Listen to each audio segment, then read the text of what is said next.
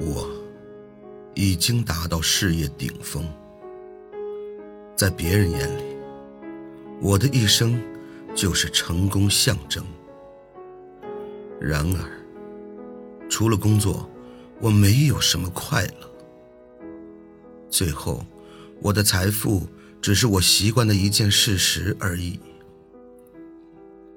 此时，躺在病床上。忆起我的一生，我意识到，我曾经骄傲的所有嘉奖和财富，在即将到来的死亡面前变得毫无意义。黑暗中，当我望着生命遗弃的小小绿光，感觉它的滴滴声，我可以感觉即将逼近的死亡的气息。到现在，我才明白，一旦攒够余生所需的金钱，你必须追求和财富无关的目的，它应该更重要。例如，爱的故事、艺术、孩童时期的梦想。不断的财富追求只会把一个人变成了一个就像我一样的扭曲的行尸走肉。上帝用一种方式创造我们，让我们可以感受到每个人内心的爱，而不是由名利打造的幻象。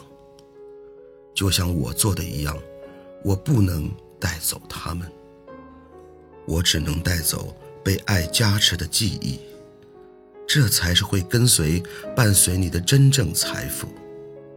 它会给你力量和前行的明光。爱。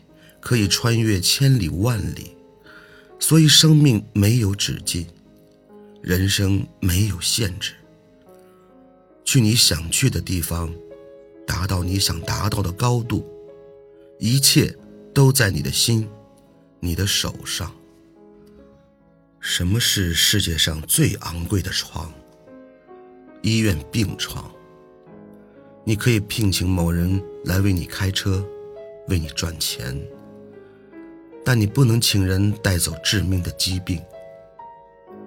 失去的物质可以再有，但有一件东西你丢了就永远不复：生命。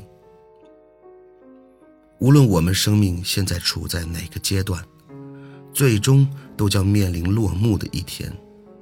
请珍惜你家庭的爱，对另一半的爱，对朋友的爱。善待每个人，和睦邻居。乔布斯。